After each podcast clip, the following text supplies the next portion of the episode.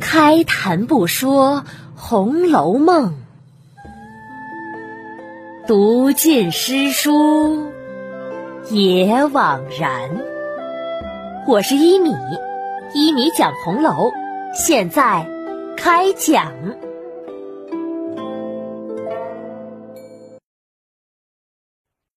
第二百一十二集。村姥姥信口开河。上一集啊，讲到吃了晚饭、洗了澡以后，刘姥姥啊又来到贾母榻前说话，旁边宝玉以及众姊妹都在。刘姥姥见大家都喜欢听她讲故事，也就开始瞎编故事了。她犹如说书人一般说了起来：“哎呀，还是老寿星你们这里好啊！”晚上呢，还能得空，大家一起坐一坐，聊聊天儿。哪像我们村庄上的人呐，种地种菜，每年每日春夏秋冬，风里雨里的，都没有个坐着的空儿，天天都是在那地头子上劳碌着，累了呀，就把树荫当凉亭，休息一会儿罢了。可是也正因为。天天都在外头，奇奇怪怪的事儿倒是见了不少呢。宝玉呀是最喜欢猎奇的，听了刘姥姥的话，就忙问：“哎，那刘姥姥都有什么奇奇怪怪的事儿啊？说给我们听听呗。”“好，好，好，我就说一件，就像去年的冬天，接连着。”下了好几天的雪，地下的积雪呀，压了恐怕也有那么三四尺深吧。那一日啊，我起得早，还没有出房门呢，只听外头草垛子上的柴草响，哗啦哗啦的。我一想啊，必定是有人偷柴草来了，我就趴在窗沿上往外瞧。一看，外面这人呐，却不是我们村庄上的人。贾母啊，笑着判断：“ 那必定是过路的客人们觉得冷了，见你这里呀有现成的柴，就想抽些出来拿着去烤火，这也是有的。”哈哈哈哈哈！哎呀，并不是什么过路的客人，所以我才说奇怪嘛。老寿星，您当这是什么人呀？哦，不是过路的，也不是你们村上的，那能是什么人呀？是呀，你们呀都想不到。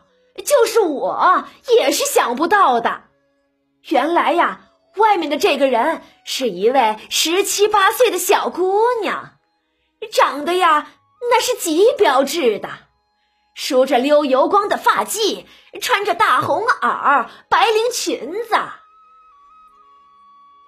刘姥姥啊，刚说到这儿，忽然听到外面的人吵嚷了起来，远处呢还传来了喊叫声。还有人在制止，没事的，大家都不要乱，别吓着老祖宗了。贾母等人呢，都听到了。贾母就问：“外面是怎么了？”见贾母问了，有个小丫鬟就走进来回禀：“老祖宗，南院马棚里走了水，没事的，火势啊已经被控制住了，就要灭了。”贾母啊，是最为胆小的，听了这话还是不放心，喃喃自语着：“走出去看看。”说着呀，忙起身扶了人来到廊上，众人呢只能也都跟了出来。只见东南方向果然有火光，还有黑烟呢。贾母见了，忙吩咐：“嘿呀，赶紧的，快去到火神跟前上香，让他保佑保佑。”然后啊，又双掌合十的念道：“阿弥陀佛，阿弥陀佛。”这时啊，王夫人等人也都忙过来请安。大家又站了一会儿，看东南方向的火光已经渐渐的要没了。王夫人忙劝：“母亲呀，火被灭下去了，请您还是进房去吧。”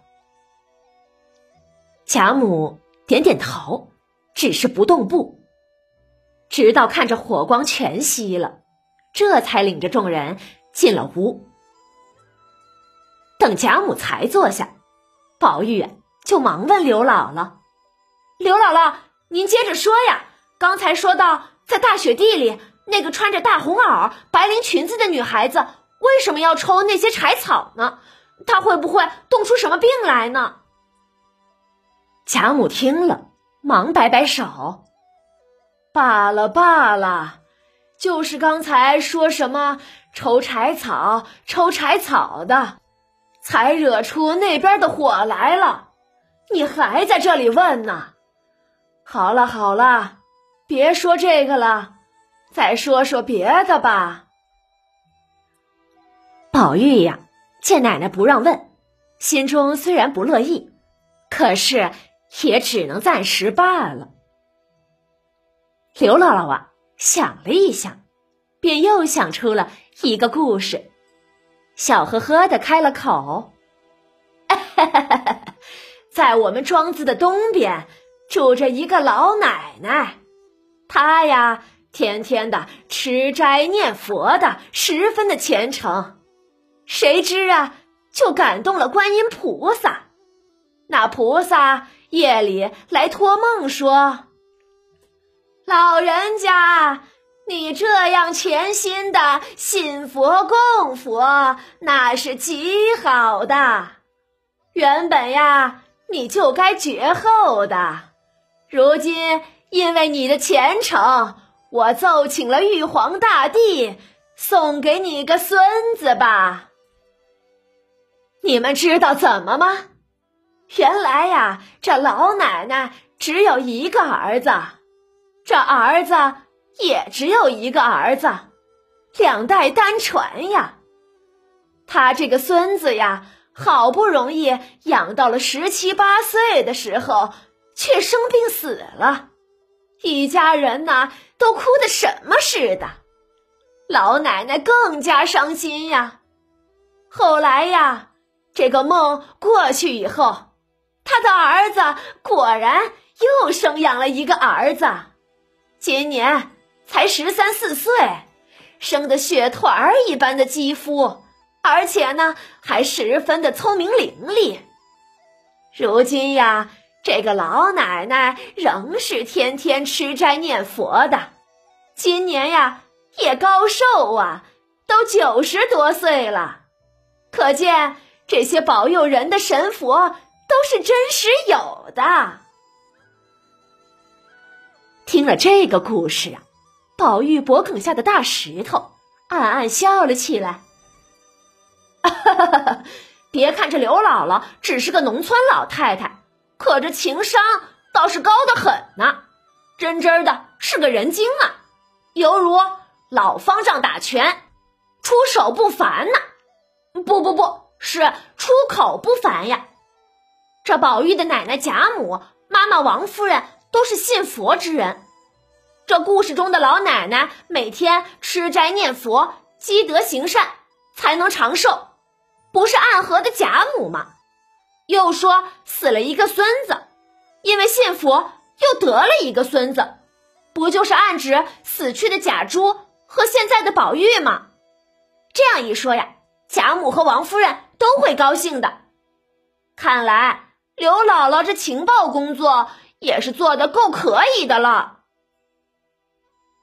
大石头啊，想着的时候，又偷眼来看贾母和王夫人的表情。果然，见贾母和王夫人听了这个故事以后，脸上呢都露出了赞赏之意，笑容啊也都露了出来，听的是很有共鸣啊。可只有一个人对这第二个故事毫不在意，他是谁呢？欲知详情，请下一集继续收听一米播讲的《红楼梦》吧。